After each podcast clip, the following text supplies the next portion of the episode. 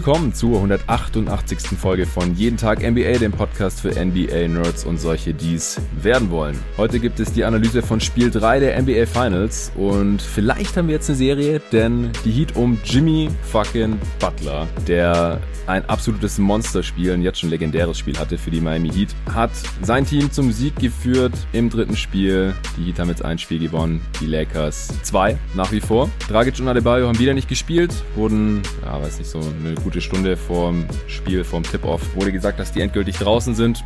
Aber ja, Butler war unglaublich, hat ein 40 Punkte Triple-Double aufgelegt. Und das Spiel werde ich gleich analysieren und diskutieren mit Julius Schubert, aka Just a Kid from Germany. Ihr kennt vielleicht seine YouTube-Analysen. Guten Morgen, Julius. Guten Morgen. Er ist jetzt kurz vor halb fünf. Das Spiel ist so seit einer Viertelstunde oder so vorbei. Äh, ich muss mich nach dem Spiel immer noch kurz sammeln. Ich habe noch keine Ahnung. Wir haben direkt angefangen mit der, mit der Aufnahme. Du hast nur gesagt, du bist nicht so gut drauf, natürlich als äh, Lakers-Fan. Ich hatte auch ein bisschen was auf die Lakers gesetzt, noch während des Spiels mal wieder live gewettet. Wie, ich, wie gesagt, mache immer den gleichen Fehler, weil die Quote auf einmal natürlich ganz ansehnlich war auf die Lakers, nachdem die Heat da geführt haben, immer wieder im Spiel. Und die Lakers die Führung nicht mehr zurückbekommen konnten, äh, geschweige denn das Spiel irgendwie noch drehen konnten. Und das äh, habe ich jetzt natürlich verloren. Und ansonsten drücke ich natürlich auch LeBron die Daumen hier in diesen Finals. Ich sehe ihn und die Lakers auch weiterhin als Favorit natürlich auf diesen Titel. Aber ich denke, als neutraler Basketball-Fan war das einfach nur äh, ein super Spiel von, von Jimmy Butler. Und es macht die Serie einfach ein Stück weit interessanter und spannender, als wenn die Lakers jetzt hier 3-0 vorne stehen würden und heute Nacht hier wieder mit dem Blowout gewonnen hätten oder irgendwie sowas. Ja, erstmal, was sagst du zum Spiel? So ganz, ganz allgemein darfst du gleich loslegen. Ähm, jetzt äh, hätte ich fast vergessen zu erwähnen noch. Äh, wir sagen nachher noch was dazu, aber dieser Podcast wird von Improve Sportswear gesponsert oder präsentiert und Julius und ich werden euch nachher noch erklären, was es mit Improve Sportswear so auf sich hat, ungefähr in der Mitte dieses Podcasts. Aber jetzt darfst du losschießen. Wie geht's dir jetzt, Julius? Ja, also gemischte Gefühle. Auf der einen Seite, wie du schon gesagt hast, die Serie ist deutlich spannender geworden, beziehungsweise es ist eigentlich jetzt erst überhaupt eine Serie geworden. Ja. Ich bin auf der einen Seite natürlich enttäuscht, weil die Lakers phasenweise grauenhaft gespielt haben, weil äh, der Einsatz nicht gestimmt hat, die Energie und, und man viele, viele Fehler gemacht hat und das Spiel nicht ernst genommen hat. Und das macht mich als, als Fan mm ich sauer ist ein blödes Wort, aber es macht schon, also es ist auf jeden Fall, ich bin nicht glücklich mit der Leistung. Nee, es auf war auch echt nicht so schön anzuschauen, ja. was die Lakers da gemacht haben. Ja, auf jeden Fall. Auf der anderen Seite habe ich gigantisch großen Respekt vor dem, was Miami da in diesem Spiel gemacht hat. Man, man spielt gegen ein Team, das, das besser besetzt ist, das talentierter ist, besseres Spielermaterial hat und zwei wichtige Säulen des Teams fehlen quasi verletzt und dann kommt man da raus mit, mit einem Gameplan, der, der wunderbar umgesetzt wurde und man hat das spielerisch aufs Parkett gebracht, großartig, nicht nur in Person von Jimmy Butler, sondern als komplettes Team. Man hat gekämpft, was, was die Lakers nicht gemacht haben und das Coaching von der Seiten, Seitenlinie war, war brillant. Also was Bolstra da aus seinen sehr, sehr begrenzten Möglichkeiten macht in dieser Serie und vor allem jetzt in diesem Spiel ist fantastisch und das, also natürlich Miami hat das Spiel gewonnen, aber die Lakers haben es halt auch verloren. Deswegen, ich denke, wir können uns ja in dem Podcast die beiden Seiten mal so ein bisschen angucken.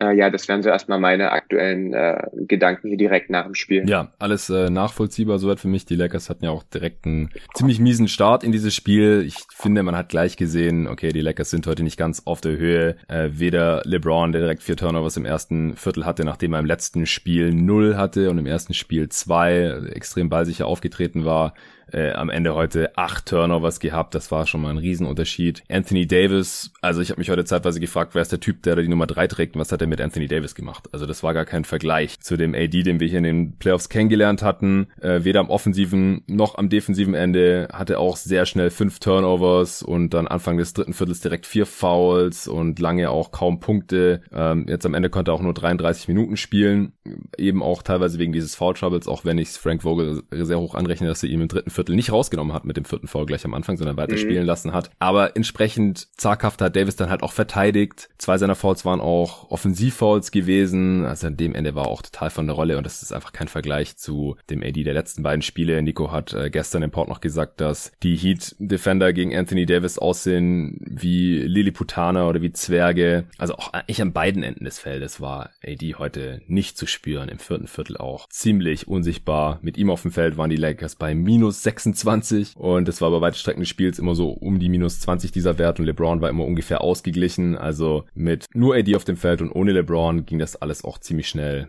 den Bach runter dann und mit LeBron, nur mit LeBron auf dem Feld gab es halt nochmal ein, zwei Runs, deswegen sehen die Werte hier so aus. Also AD war, war, wurde heute, also seine Form, seine, seine Topform dieser Playoffs wurde heute schmerzlich vermisst. Und äh, die Lakers haben wieder ziemlich viele Dreier genommen, 42, äh, wieder nicht so gut getroffen, 33 Prozent. Im letzten Spiel waren es 34 Prozent, bei noch ein bisschen mehr, da hatten sie 16 getroffene Dreier, heute 14. Das war jetzt wieder keine herausragende Shooting-Leistung, aber es war eigentlich okay, sondern das Hauptproblem war halt, dass AD und LeBron nicht so dominieren können, wie es halt heute dann nötig gewesen wäre. Unterm Strich. Auf der anderen Seite, die Heat im letzten Spiel hatten die ein Offensivverding von 125 und wir hatten dann nach Spiel 2 hier im Pod gesagt, die spielen offensiv schon nahezu perfektes Spiel, schießen 50, 40, 90 äh, Quoten und verlieren halt trotzdem noch mit 10 Punkten gegen die Lakers. Was sollen die denn noch anders offensiv machen? Und jetzt haben sie es halt geschafft, die offensive Leistung quasi zu wiederholen. Sie haben jetzt 51, 35, 91 geschossen heute Nacht. Äh, Offensivrating von 117 aufgrund der nicht ganz so tollen Dreierquote ein bisschen niedriger, aber ich fand das schon sehr vergleichbar mit dem letzten Spiel. Aber halt am defensiven Ende konnten sie halt die Lakers besser einschränken, beziehungsweise waren die Lakers halt einfach viel, viel schlechter. So würde ich es mal ganz grob runterbrechen. Und halt Jimmy Butler, wir haben ihn jetzt beide schon mal erwähnt gehabt, wirklich mit einem Spiel für die Ewigkeit. 40, 11 Rebounds, 13 Assists, äh, 12 von 14 Freiwürfe, 14 von 20 aus dem Feld. Also 40 Punkte bei 20 Field Goal Attempts, das sieht man selten. Und vor allem er Ohne einen Dreier genommen zu haben. Dreier genommen. Mhm. Kein ja. einzigen Dreier. Er ist der erste Spieler seit Shaq, der 40 Punkte in den Finals macht, ohne einen Dreier zu nehmen. Und er ist einfach ständig in die Zone gekommen und konnte da immer entweder finishen oder das Foul ziehen. So war, war mein Eindruck. Er hatte zwar auch fünf Turnovers, aber bei der, bei der Usage, die er heute hatte, ist das, äh, tut ihm das kein Abbruch. Zwei Steals und zwei Blocks auch noch. Gute Defense gespielt. Also es war einfach der Jimmy Butler, den man so kennt, aber halt noch viel krasser im, im Scoring-Modus jetzt heute. Und ja, der war einfach nicht zu, zu bändigen von den Lakers und ja, folgerichtig haben sie dann im Endeffekt verloren. Ich glaube, in dem Final Score noch gar nicht gesagt, 115 zu 104. Die Heat haben jedes Viertel gewonnen. Ja, und jetzt würde ich sagen, schauen wir uns die Gründe mal noch ein bisschen genauer an. Oder willst du direkt auf irgendwas eingehen, was ich gerade noch genannt habe? Nö, nö, wir können gerne über die Gründe reden. Ja, was würdest du sagen? Du hast jetzt vorhin gesagt, wir müssen drüber sprechen, ob die Lakers sich eher selbst geschlagen haben oder ob die Heat die Lakers geschlagen haben. Was, was spricht da für welche der beiden Ansätze deiner Meinung nach? Ja, also wenn wir, wenn wir vielleicht am Anfang mal ein bisschen auf die Lakers Defense gucken, da, ich, ich denke, das kann man in drei, in drei Bereiche unterteilen. Zuerst, was ich am Anfang schon so ein bisschen angesprochen habe, dass man ohne Energie, ohne Kampfgeist, ohne, ohne diesen Willen, um das Spiel unbedingt zu gewinnen, ohne diesen, das, was Miami halt hatte. Und es ist defensiv, macht das viel aus. Ja. Defensiv ist viel über Technik und über Schemes, aber Einsatz ist wirklich defensiv nochmal super, super wichtig. Und wenn er nicht da ist, ist es halt schwer, ein Team zu stoppen, das halt wirklich ähm, wie Miami quasi mit dem Rücken zur Wand steht. Ja, und, und, und die Lakers haben jetzt heute schematisch auch nichts anderes gemacht, oder? Ja, genau. Das würde ich dann als drittes ansprechen. Und die zweite, die zweite Sache waren, waren super viele defensive Fehler. Also mhm. was auf Teamebene und individuell, also wie viele Misskommunikationen, wie oft da die Help Defense, das muss ich mir alles nochmal in Ruhe so richtig angucken, wenn ich mir das Spiel morgen nochmal angucke, aber wie oft Miami da zu einfachen Punkten gekommen ist, weil, weil da irgendwie jemand nicht geholfen hat oder weil zwei Spieler da, weil der eine switchen wollte und der andere wollte nicht switchen. Das, das war Wahnsinn. Mhm. Und die dritte Sache, ist, genau, man hat nicht viel anders gemacht als in Spiel 2, aber Miami hatte halt quasi auch das komplette Spiel 2, um sich darauf einzustellen, was die Lakers in Spiel 3 machen. Ja. Und man war quasi berechenbar und man hat, man hat genau so verteidigt, wie Miami wollte, dass man verteidigt und man hat Miami in die Karten gespielt. Ich denke, ein ganz unterbewerteter Sachverhalt, dass quasi Bam nicht spielt, ist, dass Miami bis auf die Minuten, in denen sie, oder selbst in den Minuten, in denen äh, quasi äh, Miles Leonard am Anfang startet, spielt man quasi quasi Five-Out-Spacing. Man hat Five-Out-Spacing und das in Kombination mit den Lakers, die, was ich so an Miami kritisiert habe im ersten Spiel, dass sie den Lakers jeden Switch gegeben haben, den die Lakers wollen. Mm. Genau das haben die Lakers auch gemacht. Ja. Jimmy Butler. Low Resistance Switches, ja. Ja, und, und dann hast du deinen besten Rim, du spielst von vornherein relativ viel Small, dein bester Rim Protector ist in Foul Trouble und am Perimeter, weil du so viel Spacing hast. Und dann hast du einen Jimmy Butler, der in Attack Mode ist, gegen Spieler, die entweder zu langsam sind, wie Dwight Howard, wie teilweise LeBron James, jetzt über, über Footwork und schnell, also LeBron ist schon schnell, aber wenn du jetzt ein bisschen, äh, das kann die Füße auch nicht mehr super schnell bewegen, äh, Markeith mhm. Morris oder halt gegen Danny Green zum Beispiel oder halt gegen Spieler spielt, denen er physisch überlegen ist, wie zum Beispiel KCP oder, oder Rajan Rondo. Überpowern kann. Und die einfach überpowern kann und dann aber keine Rim Protection da ist, weil AD meinetwegen bei, bei Kelly Olynyk draußen am Perimeter ist mhm. und, und selbst wenn er am Korb ist, nicht wirklich aktiv, aktiv was machen kann, weil er halt vier Fouls hat ja, und das halt in Kombination mit so einer Nacht von Jimmy Butler, die halt wirklich eine für die Geschichtsbücher ist. Ja, so kommt das dann halt zustande. Und dieses Berechenbarkeitsding, das ist halt, das, da werden wir sicherlich auch nochmal drüber reden, wenn wir uns angucken, wie Miami verteidigt hat. Ich denke, das ist was, was wir in dieses Finals so richtig krass sehen, dass, oder allgemein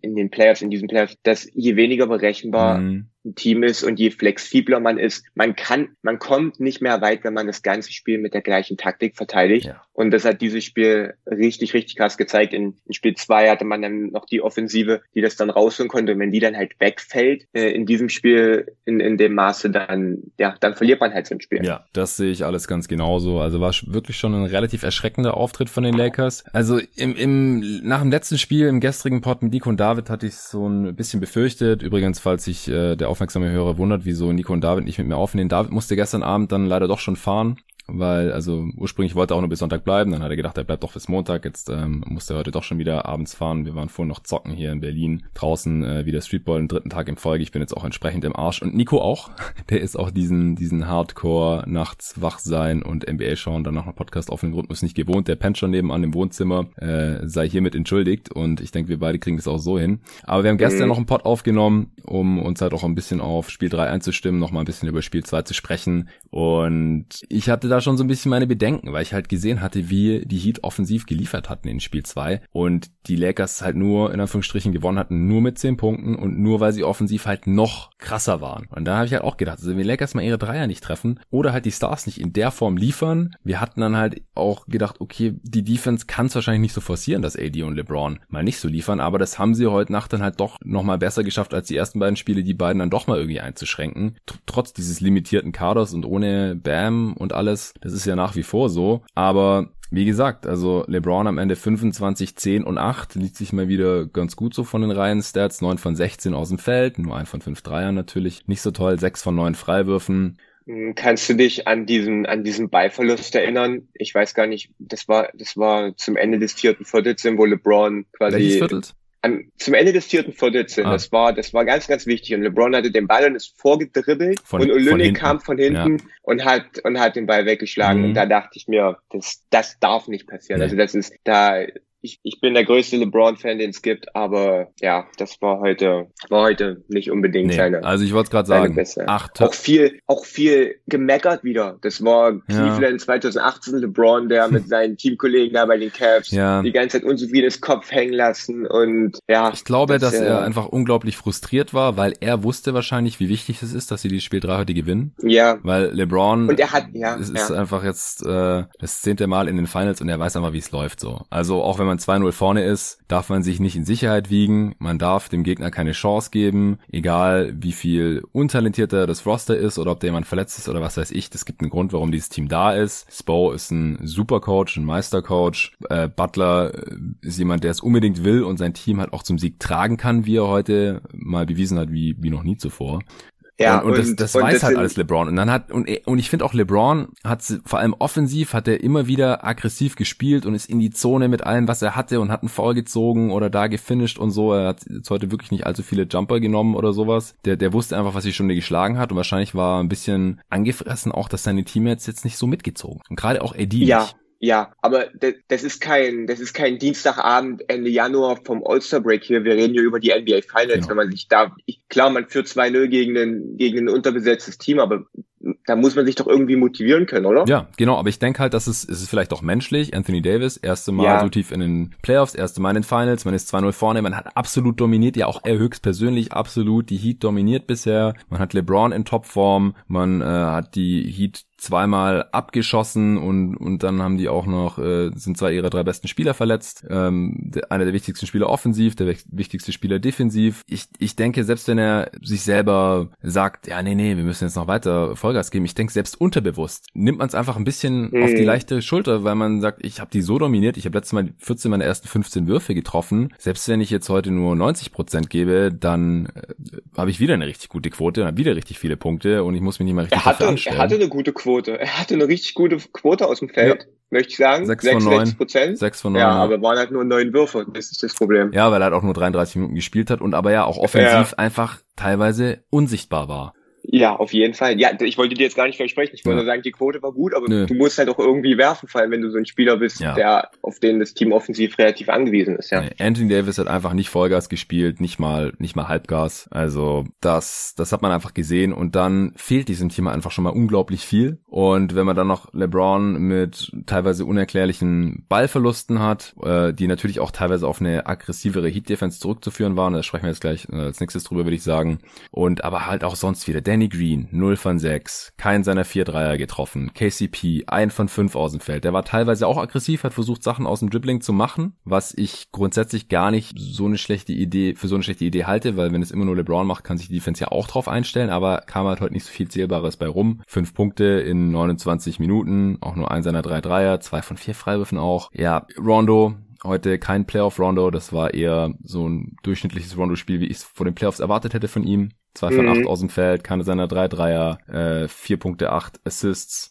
Und halt eine defensive Schwachstelle. Ja, und, und defensiv wieder eine Schwachstelle. Caruso eins von vier. Äh, also da gab es einfach zu viele No-Shows heute äh, an, an beiden Enden des Feldes von zu vielen Lakers-Spielern. Ähm, ich würde sagen, wir klären jetzt nochmal kurz ein bisschen, was hinter Improve Sportswear steckt und dann sprechen wir über die Heat Defense als nächstes. Was hältst du davon? Sehr gerne, ja. Okay, cool. Ja, du hast deine eigene Modelinie auf den Markt gebracht am Samstag. Am 3.10. ist das Ding erschienen oder sind die, die Sachen erschienen bei Improve Sportswear. Wir hatten es hier im Pod ja schon angekündigt, vor anderthalb Wochen war das ungefähr, nach einem hm, Nuggets ja. Lakers Spiel. In der Denver Serie. Western Conference Finals, genau. Und ja, danach haben wir drüber gesprochen. Ich habe mich dazu auch bereit erklärt, dass ähm, ich mir die Sachen gerne mal angucke und dann wir hier im Pod drüber sprechen können, dass ich da quasi ein bisschen für werben kann, für die Mode, die du, die du mit zwei Kumpels gegründet hast. Ähm, erstens mal natürlich, weil ich dich unterstützen kann, wo es nur geht. Wir sind Kollegen von äh, GoToGuys.de, wo du Draftprofile schreibst und ich schätze deine Arbeit mhm. auch sehr, deine NBA-Analysen auf, auf YouTube. Du warst hier schon ein paar Mal im Pod als äh, kompetenter Gast, nicht nur zu den Lakers. Wir haben ja auch schon Awards besprochen und so. Und deswegen habe ich mir gedacht, es ist eine coole Sache. Und dann hast du mir auch ein Paket zukommen lassen, wo ein paar Sachen drin waren von Improve, eine Cap und zwei T-Shirts und Nico ist hier schon das ganze Wochenende mit dieser Cap rumgerannt. Ich hoffe, der, der klaut die mir nicht, nimmt die mit nach Essen, wenn der am Dienstagmorgen wieder abfährt, weil ich finde die auch ganz nice. Und die, die T-Shirts sind auch cool, die sind gut geschnitten, ähm, angenehm zu tragen und ähm, ja, haben, haben einen ganz netten Schriftzug vorne drauf und ich, ich kann die Sache nur empfehlen. Äh, Julius, kannst du vielleicht nochmal erklären, was steckt hinter Improve Sportswear? Wo können die Leute äh, die Sachen finden und äh, sich anschauen und auch bestellen, wenn sie mögen. Und dann hast du auch noch ein kleines Goodie für die Hörer hier von Jeden Tag NBA. Genau, also wie der Name schon so ein bisschen äh, suggeriert, dreht sich das Ganze quasi um, um dieses Motto Improve also sich zu verbessern, das steht quasi im Mittelpunkt, ist quasi der Sport, den wir ja alle hier so lieben, den, nicht nur den Basketball, sondern der Sport im Allgemeinen quasi mit diesem Motto improve, sich zu verbessern, weil das ist ja eigentlich das, wonach man, wonach man strebt als Sportler oder allgemein in jedem Lebensbereich, ja. als Mensch, dass man sich, jeder hat irgendwas, wo er sich verbessern möchte, darum geht's im Endeffekt. Und genau, das verbindet es quasi so ein bisschen. Mhm. Und die, die Klamotten kann man, also die Seite heißt improvesportswear.com oder .de. Äh, wir haben eine Instagram-Seite, ähm, wenn man hier auf Twitter verlinke ich das, ich verlinke das auf meinem auf meinem eigenen Instagram-Account, äh, auf YouTube. Also wenn man mich und meine Arbeit so ein bisschen verfolgt, dann kommt man eigentlich nicht drum herum in den letzten Tagen und auch das kann ich gleich sagen in Zukunft, dass äh, man da relativ viel von erfährt. Und das ist eine ganz coole Sache und da wollte ich mich auch bedanken, dass ich hier ein bisschen deine Plattform nutzen kann, um ja, ein bisschen darauf aufmerksam zu machen. Ja, das ist auf jeden Fall richtig cool und auch schön, wenn dir die Klamotten gefallen und das äh, ja dir gefällt. Auf jeden. Und äh, es gibt einen Rabattcode für die Hörer von jeden Tag NBA. Mhm. Äh, wie lautet der? Genau, mit dem Rabattcode jeden Tag NBA, also jeden Tag groß und NBA auch groß, alles zusammengeschrieben, bekommt ihr 10% Rabatt auf alle Produkte. Könnt ihr euch ja mal angucken, ob euch irgendwas gefällt und dann direkt an der Kasse dann den Code eingeben. Okay, also J groß, T groß und NBA groß von jeden Tag NBA. Genau. Und am Stück. Dann genau. kriegen die, die Hörer hier 10%. Okay, dann checkt das mal aus. Ich werde den Link auch in diese Podcast-Beschreibung hier reinknallen. Dann könnt ihr direkt draufklicken in den meisten Podcast-Playern. Und dann äh, wünsche ich dir schon mal alles Gute mit Improve Sportswear. Ich hoffe, den Leuten gefällt's und die äh, nehmen euch ein bisschen was ab. Danke dir. Gut, kommen wir zurück zu Lakers Heat. Spiel 3 in den Finals, dass die Heat gewonnen haben. Auch wegen ihrer Defense, die Lakers in diesem Spiel, nachdem sie im letzten Spiel, wie gesagt, ein Offensivrating von 135 oder 136, glaube ich, aufgelegt hatten. Wir haben es gestern im Pod hier besprochen. Jetzt ein Offensivrating von 105. Das ist, wäre im Ligaschnitt in der Regular Season deutlich unterdurchschnittlich, ist natürlich auch für die Lakers selbst unterdurchschnittlich und das haben die Lakers, äh, die Heat eben hinbekommen ohne Bam Adebayo. Wie haben sie das gemacht? Was hast du da gesehen, Julius? Ich glaube, der erste Punkt, den man ansprechen muss, ist quasi, was ich vorhin schon gesagt habe, diese, dass man halt quasi weniger berechenbar ist. Wenn wir uns angucken, in Spiel 1 hat man durchgehend bis auf zwei Possessions quasi Man-Defense gespielt. In Spiel 2 hat man bis auf wenige Angriffe der Lakers Zone-Defense gespielt. Mhm. Und das ist halt was, wenn man das, das ganze Spiel über macht und daran nichts verändert und gut, in Spiel 1 hat man was verändert, aber da war es schon zu spät. Mhm dann, dann kann sich der Gegner darauf einstellen. Ja. Sitzt du als, in, der, in der Auszeit als Coach und weißt, wie das der, der Gegner in den nächsten paar Minuten verteidigt, dann kannst du deinem Team was mitgeben. Und heute hat Miami, wie gesagt, ich hätte mir das alles noch ein bisschen genauer angucken, aber was ich bis jetzt sehen konnte, war, dass Miami das quasi relativ viel durchgeswitcht hat. Mhm dass man Zone Defense gespielt hat, dass man auch ein bisschen was an der Zone Defense verändert hat, dass man aber auch Man Defense gespielt hat, die deutlich erfolgreicher war als in Spiel 1, weil man halt nicht LeBron diese, dieses Matchup Hunting gegeben hat, diese ja. Switches. Und LeBron ist halt zumindest am Anfang dieses Spiels, der, der Ballscreen ist nicht dafür gedacht, dass LeBron direkt zum Korb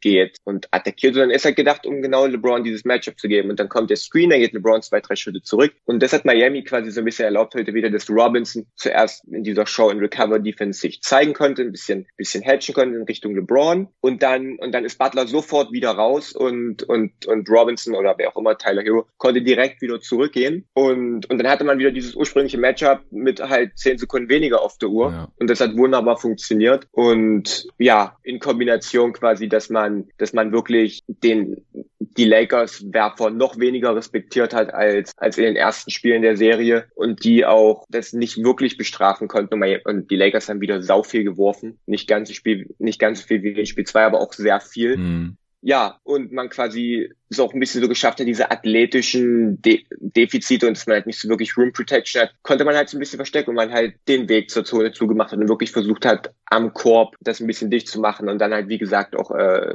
Zone Defense auch gespielt hat. Und quasi die Lakers wussten nicht so wirklich, was, was spielt Miami im nächsten Angriff. Mhm. Und das war, denke ich, ein ganz, ganz großer Faktor. In Kombination auch, dass man sagen muss, die Lakers hatten trotzdem haufenweise offene Würfe. Hätten sie die gemacht, hätten sie das Spiel vielleicht gewonnen. Und, und das halt, es hat natürlich auch geholfen, dass halt AD die offensiv kein Faktor war. Klar hat man, hat man dazu beigetragen, dass er kein Faktor war, aber es lag halt auch an, an, an den Lakers. Das ist so ein bisschen dieses, ja, Miami hat super verteidigt, aber die Lakers haben sich halt auch selber geschlagen. Deswegen, ja. Ja, sehe ich auch. Also Anthony Davis, wie gesagt, hat das Mindset heute nicht gestimmt, aber das hatte ich auch gestern im Pod gesagt. Ich kann mir einfach vorstellen, dass es effektiv ist, wenn die Heat da ein bisschen durchwechseln mit ihrem defensiven Scheme mhm. und halt diese Low Resistance Switches, das hatten wir nach Spiel 1 hier äh, besprochen, dass äh, das ist ja eigentlich nie gut. Das haben die Lakers heute auch gemacht, hast du vorhin schon gesagt. Also wenn quasi der Gegenspieler spürt einen Switch und ähm, dann äh, bleibt er quasi gleich direkt bei dem Screener und der, äh, der den Screener verteidigt hat, den muss dann den Ballhändler übernehmen, ohne auch nur zu versuchen, das Matchup halt beizubehalten. Und das hatten die Lakers halt bis dato gnadenlos ausgenutzt, vor allem im ersten Spiel, als kaum Zone gespielt wurde und die Heat die ganze Zeit nur versucht haben, alles zu switchen und dann hat LeBron halt immer sich einen Screen stellen lassen vom äh, von dem Mitspieler, der eben von Duncan Robinson oder Tyler Hero verteidigt wurde und ist dann halt jedes Mal an dem vorbeigegangen, hat den geschlagen, Feuerwehr gezogen oder gefinished, whatever, Double Team gezogen. Und das hat heute halt nicht mehr funktioniert. Auch gerade jetzt im vierten Viertel, da, da konnte man das wunderbar beobachten. Er wollte einen Screen von KCP haben, um halt äh, nicht mehr gegen Butler in die Zone gehen zu müssen und der wurde von Duncan Robinson verteidigt und äh, Butler und Duncan Robinson haben es einfach hinbekommen, dass Butler an LeBron bleiben konnte. Und Aber es war halt auch nicht schwer. Es war halt, ja. es war halt nicht schwer. Also man hat, es gab in Miami hat in Spiel 1 zum Ende hin damit angefangen. Was die Lakers dann quasi gemacht haben, was sie haben dann, äh, der LeBron hat dann quasi, wenn, wenn er dann, wenn dann diese Show Recover, die gespielt wurde, ist ein bisschen zurückgegangen und der Spieler, der den Screen gestellt hat, ist dann sofort quasi rausgepoppt. Aber heute war das so, okay, wir stellen den Screen und dann, und dann steht der Screener da noch so ein bisschen und dann geht er halt langsam weg. Man hat ihn halt über, die mussten sich nicht mal wirklich bewegen dafür. Du kannst nicht, wenn, wenn die schon Show and Recover Defense spielen, dann lass sie doch wenigstens sprinten, um mhm. zurück zu ihrem Matchup zu kommen. Das hat einfach heute überhaupt nicht funktioniert, aber man hat es dann im vierten Viertel, da haben die Lakers in den ersten Possessions nur gespielt. Da hat dann LeBron noch angefangen, da wirklich direkt zu attackieren. Da gab es diese eine Sequenz, wo er die beiden dann quasi gesplittet hat und dann direkt zum Korb gezogen ist. Ich glaube, da gab es dann auch äh, Punkte. Ja, diese Aggressivität, die war dann, die, aber das war dann halt auch nur mal zwei, drei Angriffe mal zwischendurch, ja. nicht, nicht dauerhaft. Also vor allem im zweiten Viertel ja. fand ich LeBron da extrem aggressiv. Er hatte zur Halbzeit auch schon acht Freiwürfe gezogen. In der zweiten mhm. Halbzeit hat nur noch einen mehr, also neun am Ende. Ich, aber viele dieser Freiwürfe kamen auch, glaube ich, ganz am Anfang des Spiels. Ich glaube, er hatte, ich glaube, er hatte relativ am Anfang schon eine ganze Menge. Ich glaube, ja, ich möchte sagen, dass er gleich vier oder so am Anfang hatte, wo er nur einen von gemacht hat oder so. Aber wie gesagt, ich muss mir das Eis Ja, ja, das stimmt. Er hat auf jeden Fall nur einen der ersten drei getroffen und so hat er schon dabei fünf von acht. Mhm am Ende sechs von neun. Aber ja, was ich eben sagen wollte, er ist eben viel zum Korb gegangen und konnte da dann eben wieder finishen oder wurde halt gefault und hat so ähm, Runs starten können, auch als er die da auf der Bank saß, um halt die Lakers wenigstens dran zu halten.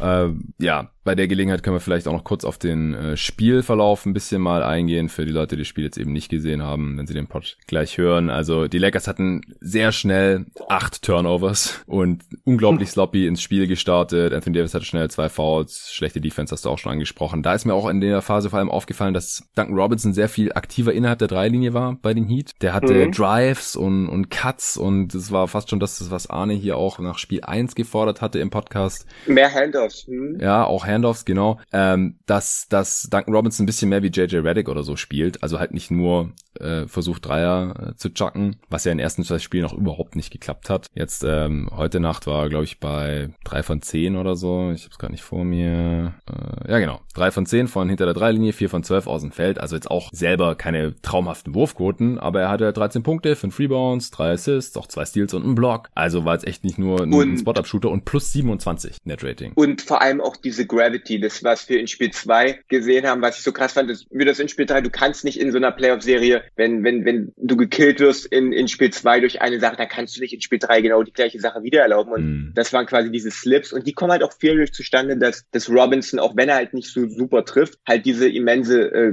Shooting Gravity quasi hat und man da als Big Man vor allem bei diesen Handoffs halt immer raushatchen muss. Mhm und, und auf der anderen Seite sein ursprüngliches Matchup ihn halt auch komplett hinterher sprinten muss. Und dadurch hat man halt super viele Slips abgegeben, einfache Punkte am Korb oder halt, dass die Defense sofort in Scramble-Mode kommt und aus der Weak Side rotiert wird ja. und dadurch äh, quasi die Werfer freigespielt werden. Also Robinson hat, hat wirklich, selbst wenn er nicht wirft, schon alleine, weil er sich so viel bewegt, einen riesigen Einfluss. Ja, ja und der Einfluss war halt jetzt halt heute in diesem Spiel deutlich größer als mhm. in den ersten beiden Spielen. Ja, die ähm, Lakers haben dann zum Ende des ersten Viertels nochmal einen, einen Run hinlegen zulegen können und also stand schon 22 zu 9 ja, für die Heat Mitte des ersten Viertels. Die waren schon wieder mit 13 vorne. Das hat ein bisschen an Spiel 1 erinnert, als äh, Dragic und Bam aber halt noch dabei waren.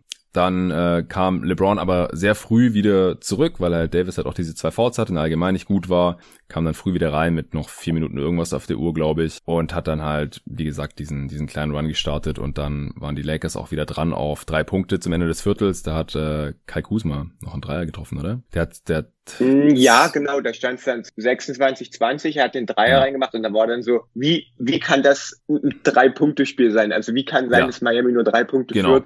Das war so, ja. Auch zur Halbzeit dann, ja. Also im dritten Viertel ging es dann so mhm. ein, ein, bisschen hin und her. Also wie gesagt, nur mit LeBron lief es dann besser als äh, mit AD wieder drauf, wobei der kam dann halt auch rein und hat äh, direkt mal einen Dreier reingeknallt wenigstens und einen alley auch von Rondo bekommen, nach so einem äh, Spin-Off. Das ist ja, ja. so das äh, patentierte Play ja. zwischen den beiden. Aber die Lakers halt dann gleich zu Beginn des zweiten Viertels auch schon elf Turnovers. Da in der Phase hat dann Butler auch ein paar Mal eher zu, ein Pass zu viel gespielt. Also ist eigentlich schon am Korb gewesen, hat wieder rausgepasst. Das äh, ist halt bei ihm manchmal so. Das ist ein bisschen Fluch und Segen von ihm. Ähm, heute hat er jetzt im Endeffekt trotzdem oft genug geworfen, um halt auf 40 Punkte zu kommen und äh, trotzdem 13 Assists zu machen. Aber im zweiten Viertel, da war das teilweise noch nicht so richtig ausbalanciert, finde ich. Aber er ist halt jedes Mal durchgekommen. Jimmy Butler auch da schon im zweiten ja. Viertel hatte zur Halbzeit ja auch schon 19 Punkte. Gab es einen äh, 19-0-Run der Heat und dann halt äh, drittes Foul von AD nach dem Offensivfoul gegen Kelly Olynyk. Ich fand auch Crowder war deutlich aggressiver innerhalb der Dreierlinie in diesem Spiel. Der hat ja teilweise sonst Spiele gehabt, wo er eigentlich quasi nur Dreier genommen hat. Und ähm, mhm. heute hat er auch vier Zweier genommen, hatte Drives, hat auch so ein Fadeaway aus der Midrange und so. War nur zwei von acht von der Dreierlinie, aber es war heute nicht so schlimm. Er hat trotzdem zwölf Punkte gemacht und, und war halt allgemein ziemlich aktiv und das, das kann halt schon einen Unterschied ausmachen. Also gerade auch wenn man halt Five Out spielt, wenn man dann halt Spieler hat wie, wie Crowder und Robinson und nicht nur wie Jimmy Butler, die dann halt auch ähm, helfen, das Ganze ein bisschen ausrech schwerer ausrechenbar zu machen und schwerer zu verteidigen für die Heat, äh, für die Lakers. Und die Heat waren zur Halbzeit dann auch mit vier Punkten vorne und das war wie nach dem ersten Viertel, wie du gerade schon gesagt hast, so mm. wie sind die Lakers nur vier Punkte hinten, die spielen eigentlich voll scheiße und für die Heat läuft's ziemlich gut, außer dass die drei halt immer noch nicht so gut gefallen sind, aber wie gesagt, die, die Lakers waren dann immer noch so ein bisschen dran, auch weil Marquise Morris ziemlich gut seine Dreier getroffen hat heute. Und auch Kai Kuzma, muss man sagen, äh, hat heute gut getroffen. Ich habe vorhin schon die ganzen anderen Rollenspieler aufgezählt, die heute schlecht waren, abgesehen von Anthony Davis. Aber äh, Kuzma und, und Morris haben das Spiel, naja, wenigstens einigermaßen knapp offensiv, halten können. Offensiv, offensiv, genau. offensiv, ja. Defensiv wurden sie beide gekocht, vor allem Morris. Also ja. Morris, der, es war nicht direkt Matchup-Hunting, dass, dass Butler gesagt hat, okay, ich möchte jetzt Morris hier haben, aber wann immer er Morris hatte oder wann immer irgendjemand Morris hatte, die haben den attackiert und der hat äh, da niemanden irgendwie vor sich halten können und auf Pumpfakes reingefallen. Kuzma auch, also ich erinnere mich an diese eine, wo Kuzma da an der Ecke, ich glaube, Butler verteidigt hat und dann da direkt auf die, wenn Jimmy Butler da so in diese Ecke gedrängt ist und dann so zum Wurf hochgeht, dann, ich weiß nicht, ob man da unbedingt anbeißen muss. Mm. Und dann, das war das, wo LeBron dann, äh, das war auch, glaube ich, so, ich glaube, das war sogar eine Schlüsselsequenz, wo LeBron dann noch rein ist, um das wegzublocken und dann, es war zwar ein Foul, aber er hat doch dann äh, einen Schlag mit dem Ellenbogen abbekommen, aber das war dann, sind dann einfach, was ich vorhin gesagt habe, nicht nur defensive Fehler auf Teamebene, sondern halt auch, auch bei den Spielern, ja. Aber offensiv war vor allem Morris äh, richtig, richtig wichtig. War ich glaube fünf von elf oder so. Ich ja. habe ich hab die Zahlen hier ja, nicht vor fünf mir. von elf. Den einen hat er nicht gemacht, den einen freien zum Ende. Der hat mal, ich glaube, glaub, zwischendrin hat er fünf in Folge verballert gehabt. Ich glaube, der hat die mhm. ersten zwei getroffen und die, dann und die letzten drei gemacht. oder so. Dann hat er zwei gemacht aus dieser rechten Ecke und dann und dann hat er aber ja. den, ich glaube, seinen allerletzten hat er nicht gemacht, was dann zwei Minuten oder so zu spielen, ja. was ist dann nochmal, ich weiß nicht, ob wie viele Punkte es hier reingebracht hat, aber das war, das war ein wichtiger, aber ja, man kann sie nicht alle machen. Ja, also er hat noch einen getroffen, zwei Minuten vor Schluss. Ja, genau. Zum 100 zu 105 danach, ja. und dann den im darauffolgenden Angriff oder so, ja, um, genau. damit es wirklich nochmal spannend wird, den hat er nicht mehr getroffen. Ja, ja, richtig. Genau, also der hat die, die halb, also die waren auch gar nicht immer so weit offen, also teilweise auch mit noch so einem Contester, hat er heute ganz gut reingenagelt. Äh, Morris am Ende 19 Punkte, 6 Rebounds, auch plus 10 die Lakers mit ihm auf dem Feld. Äh, es lag halt auch daran, dass er gespielt hat, wenn AD saß und mit dem lief's halt wirklich scheiße. Ähm, ja, also wir waren äh, beim Spielverlauf ein bisschen äh, stehen geblieben, aber es ist ganz gut, wenn wir hier mal wieder links und rechts abbiegen, äh, wenn du irgendwas merkst, wo du einhaken mhm. kannst. Im dritten Viertel war auf jeden Fall dann auch sehr auffällig. Also die Heat haben direkt am Anfang des dritten Viertels einen 10-0-Run auch hingelegt. Äh, die Lakers haben immer versucht, dann früh den Ring zu attackieren, so in Semi-Transition oder in Transition, aber das wurde dann teilweise auch nicht von Erfolg gekrönt. Die Heat haben in der Zeit ständig den offenen Schützen gefunden. Also da war auch dieser krasse Pass von, von Igodala, so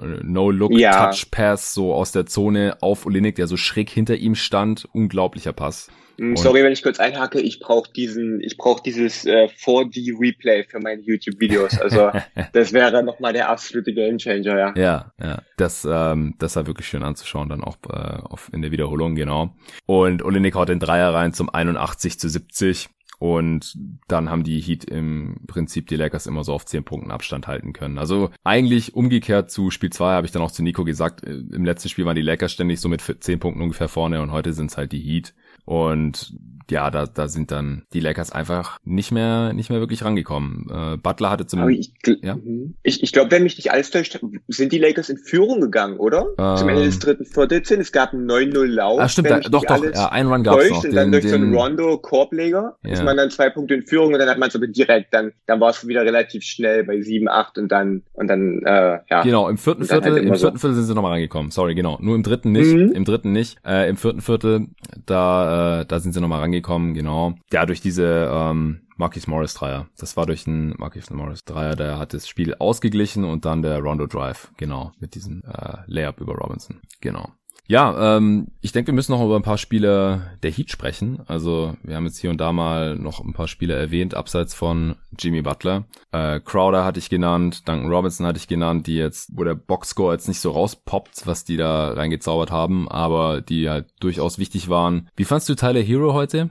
Zum an, ich glaube zwischenzeitlich, ich stand da glaube bei drei von 13 aus dem Feld, da kann ich mich an einen Tweet erinnern, dass er da am Anfang nicht nicht so wirklich getroffen hat, aber dann zum Ende ja. hin hat er ja, ich glaube, er war sogar bei drei von 15, gemacht. hat dann die letzten drei getroffen ja. oder so. Und, und das hilft halt auch, wenn man nicht defensiv Angriff für Angriff äh, von LeBron James quasi über den Haufen gerannt ja. wird. Das ist, ja, dass das hilft und hat seine Würfe gemacht und war auf jeden Fall, denke ich, ein ganz, ganz wichtiger Faktor. Waren auch, waren auch Würfe zu, zu, ich sag's mal, strategisch irgendwie wichtigen Zeitpunkten. Ja. Also, denke ich, war ein ganz, ganz wichtiger Faktor zum Ende hin. Ja, also vor allem zum Ende hin, da ähm, hat er dann alles getroffen, auch per Drive, per Pull-Up-Jumper. Äh, er hat einen richtig miesen Start gehabt, ich glaube eins von acht aus dem Feld und dann, wie du gerade schon gesagt hast, zwischenzeitlich drei von 15. Uh. Am Ende zwei von sieben Dreier getroffen, sechs von 18 aus dem Feld, also wirklich keine tollen Quoten. 17 Punkte bei 18 Field Goal Attempts oder 19 Shooting Possessions ist wirklich nicht berühmt, aber am Ende hat er halt noch ein paar wichtige Dinger reingehauen. Aber gerade zu Beginn oder über weite Strecken des Spiels haben die Heat eigentlich eher trotz Tyler Hero geführt und nicht wegen ihm. Mit Miles Leonard hat es heute besser geklappt. Er durfte auch dreieinhalb Minuten länger spielen als im letzten Spiel als Starter, hat aber wieder das äh, Keith Bogans Treatment bekommen, also durfte starten und dann äh, wurde er nicht mehr reingeholt. War aber plus 13 in diesen 13 Minuten. Mhm. Sieben Punkte, er hat wieder seinen einzigen Dreier getroffen, hat auch dämliche Fouls, äh, also ich verstehe schon, wieso er da nicht weiter eingesetzt wurde und vor allem hat halt auch Kelly Olynyk wieder äh, ein ziemlich gutes Spiel gemacht. Ja. Also nicht ganz so krass wie letztes Spiel, da hatte ich auch schon gesagt, er hat eigentlich am Limit gespielt, mehr kann man nicht von ihm erwarten. Was hat er gemacht? 24, 25 Punkte. Heute jetzt mhm. nur 17, aber halt wieder 5 von 9 aus dem Feld, 3 von 5 von hinter der Dreierlinie, alle Freiwürfe getroffen, 7 Rebounds. Also ich habe auch einen Tweet gelesen, Kelly Olynyk äh, ist heute sehr viel besser als Anthony Davis. Wer hätte das gedacht vor dieser Serie, dass das mal im Spiel der Fall sein wird? Denn in, im Spiel 1 war er nicht mehr in der Rotation drin, bis Bam sich verletzt hat. Mhm. Und, und jetzt hier ist er so ein Schlüsselfaktor auch dafür, dass die Heat eben Five Out spielen können. Und er hat halt einfach auch gefühlt immer die richtige Entscheidung getroffen. Ähm, spielt jetzt auch wirklich mit Selbstvertrauen. Hat nur ein Assist, aber das war auch ein ziemlich krasser Pass, wenn ich mich da recht entsinne, für, für einfache Punkte am Korb. Also der ist auf jeden Fall noch erwähnenswert gewesen. Was, was willst du noch loswerden? Also der Pod geht jetzt ja auch schon wieder äh, deutlich über eine halbe Stunde. Also ich weiß nicht, wie viel wir jetzt hier noch zum Spiel sagen können, aber gibt's noch irgendwas, was du beobachtet hast und hier noch loswerden wolltest? Na, zu Olynyk könnte man halt doch sagen, dass, dass seine Leistung und das, was er halt aufs Parkett bringt, wirklich viel ersetzt. Also das ist, das, das stimmt nicht. Er ersetzt nicht das, was Bam macht, aber er lässt es quasi verkraften, dass das Bam quasi fehlt. Und ich habe das, ich habe das schon mit Dre Vogt besprochen, was vielleicht ein bisschen krass klingt, aber ich glaube gar nicht mal, dass wenn Bam zurückkommt, dass dann die Offensive unbedingt so viel besser mhm. ist, wenn mhm. Wenn wenn wenn Bam und Dragic zurückkommen und man kann das Two-Man-Game der beiden laufen, dann dann sieht das ganz anders ganz anders aus. Aber wenn jetzt nur Bam zurückkommt, dann dann klar, der bringt Playmaking und und äh, ist eine Lob-Gefahr und und ist ein guter Screener und jemand, der abrollt. Aber was dann zum Beispiel wegfällt, ist dieses Spacing. Wenn dann dann ist es halt, wenn Jimmy Butler dann zum Korb zieht, dann ist halt Anthony Davis am Korb, weil, weil Bam meinetwegen im Dunkerspot mhm. steht und und dann und dann ist wird das ein bisschen schwer. Also es ist sicherlich nicht auszuschließen und äh, wäre auch nicht unlogisch, wenn Miami offensiv prinzipiell, das hat man ja auch in diesen Playoffs gesehen, wie wichtig Bam ist. Deswegen das klingt vielleicht auf den ersten Blick ein bisschen verrückt, aber dieses Five-Out-Spacing, das macht einen riesigen Unterschied. Äh, auch schon alleine, weil halt wirklich, wenn der erste Lakers-Defender geschlagen ist und die sind nicht unbedingt immer so gut noch J.R. Smith on, warum J.R. Smith spielt, äh, das ist ja dann so eine andere Frage. Aber ja, die werden halt geschlagen. Heute. Ja, ja. Und hat, ja, ja, ähm, das, das stimmt natürlich. Und dann ist halt aber auch der, durch dieses Spacing ist halt auch dann der Platz, den halt der nächste Defender halt zurücklegen muss, ist dann deutlich weiter. Also dieses Spacing ist halt offensiv, hilft halt extrem. Und klar, wenn Bam zurückkommt, das, das nimmt dann auch ein bisschen was runter von den Schultern von Butler. Aber dann ist halt die Frage, ob Butler wirklich noch so dominant sein kann, wenn, wenn der, wenn, wenn das Feld quasi zusammengezogen ist, bei Bam halt spielt. Deswegen, ja, ähm, ja genau, das, das hätte ich jetzt noch gesagt. Ja, das ist ein interessanter Punkt. Also ich glaube auch, dass es Butler, dass es unwahrscheinlicher gewesen wäre, dass Butler so ein hm. 40-Punkte-Spiel raushaut mit Bam die meiste Zeit auf dem Spielfeld, weil einfach der Platz nicht da gewesen ist. Das ist ein ganz, ganz wichtiger Punkt. Ähm, ich find's auch interessant, habe ich vorhin auch erst zu Nico gesagt, dass selbst ein Coach wie Spo jetzt quasi durch Pech, ja, diese Butler-Verletzung ist ja, äh, Adebayo-Verletzung ist ja einfach nur Pech, hier Olinik spielen lassen musste und dass es halt offensiv so gut funktioniert und dass der wahrscheinlich wahrscheinlich sonst ja gar nicht gespielt hätte in dieser Serie oder halt irgendwie wahrscheinlich Garbage Time oder so. Denn in Spiel 1, wir erinnern uns, Adebayo natürlich Starter auf der 5, Backup war Andre Iguodala im Endeffekt. Ja. Mhm. Olinik kam erst im dritten Viertel rein und hat dann äh, durchgespielt am Ende und das war im Endeffekt Garbage Time. Und dann Spiel 2 war nicht Starter, aber hat halt äh, deutlich mehr Minuten als Miles Leonard bekommen und die Heat legen erstmal ein 125er Offensivrating auf und heute quasi wieder dasselbe in grün und die Heat gewinnen auch noch. Also das ähm, bestärkt dann halt auch so ein bisschen als so NBA-Analyst oder NBA-Experte, jemand, der halt einen NBA-Podcast hat und vielleicht geht's dir da auch ähnlich, wenn man halt mal auch vorschlägt, ey, wieso lässt ein Coach X nicht mal Spieler Y spielen? Ich verstehe gar nicht, wieso der nicht in der Rotation drin ist, weil manchmal ist es dann vielleicht doch auch eine ganz gute Idee, ja, auf die der Coach sonst jetzt vielleicht gar nicht gekommen wäre und jetzt funktioniert das halt wunderbar. Genauso auch mhm. mit Myers Leonard halt als als Starter. Ähm, wie gesagt, hat nicht so viel gerissen jetzt die letzten zwei Spiele, aber vor allem heute hat es trotzdem ziemlich gut funktioniert und man hat halt das Spiel gewonnen. Und wer hätte das halt gedacht, ja, dass wenn Myers Leonard starten muss und Kelly Olynyk irgendwie 30 plus Minuten von der Bank sieht, dass die Heat dann überhaupt ein Spiel gewinnen können gegen die Lakers. Das ist schon ziemlich ja. unglaublich. Ja, wenn du jetzt äh, sonst äh, nichts mehr hast, ich hätte noch ein paar crazy Stats oder ja, so Sachen, dass man einfach Jimmy Butlers Spiel so ein bisschen einordnen kann. Auf mhm, Twitter, auf Twitter gefunden. Äh, also Jimmy Butler ist der erste Spieler, der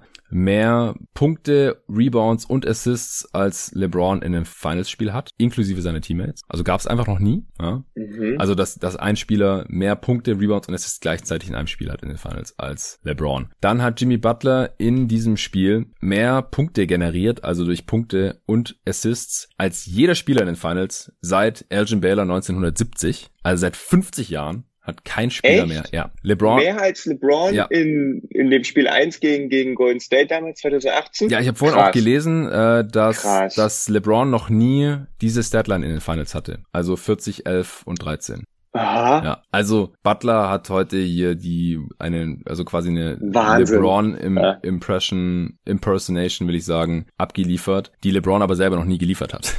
Hm, und auch spielerisch ähnlich mit Bully Boy ja. und Spacing, das ist ja alles. Also noch extremer eigentlich als LeBron früher, so gar kein Dreier genommen halt. Also das, das ist schon krass. Auch dass die Lakers es halt nicht in den Griff bekommen haben, dass, äh, dass die die Zone zugemacht gegen den einfach. So wie man das früher gegen LeBron halt auch machen konnte, als er überhaupt keine Dreier genommen hat, oder zumindest nicht mit Selbstbewusstsein. Da haben das ja die, die Mavs oder auch die Spurs teilweise mhm. gut verstanden, ihn zu verteidigen. Und das ja. haben die Lakers jetzt heute nicht auf die Kette bekommen was die Lakers halt aber nicht machen können, ist das, was die Heat machen. Okay, dann äh, dann lassen wir uns von den von den Shootern des Gegners schlagen oder dann dann sollen die halt ihre Würfe schon treffen. Das, was die Heat jetzt quasi machen, ist, sie sagen, okay, wir, wir machen alles dicht. Dann dann dann soll Alex Caruso oder Rondo, dann Kuzma, dann, dann sollen die halt ihre Würfe treffen. Ja. Wenn das der Weg ist zu verlieren, dann dann dann verlieren wir halt. Aber das können die das können die Lakers halt nicht machen. Du kannst nicht Duncan Robinson oder so frei in der Ecke stehen lassen ähm, oder Kelly Olynyk oder oder allgemein diese, diese Superwerfer Crowder, dass ich kann mir nicht vorstellen, dass das funktioniert. Es gibt sicherlich Mittel und Wege, wie man, wie man dann Butler, ich weiß nicht, man könnte, man könnte trappen, dass man quasi ihn mhm. doppelt und wirklich den Ball aus seinen Händen nimmt. Man könnte, man könnte vielleicht ein bisschen Zone Defense spielen selber mhm. in, in Spiel 4. Man könnte, man könnte stunten und wirklich dann Butler mal dann wirklich zum Drive and Kick Spieler machen, gucken, ob, ob er damit gut klarkommt. Es gibt sicherlich Mittel und Wege und Coach Frank Vogel hat doch gezeigt, dass er, dass er gute Adjustments machen kann. Aber ich, das ist auf jeden Fall nicht der Weg in, in, in Spiel 4, was man jetzt in den letzten beiden Spielen gezeigt hat. Aber ich wollte dich gar nicht unterbrechen, wenn du noch irgendwelche nee, nee, Statistiken äh, hast. Das und, ist echt interessant. Unter, unterbrech mich gerne jederzeit.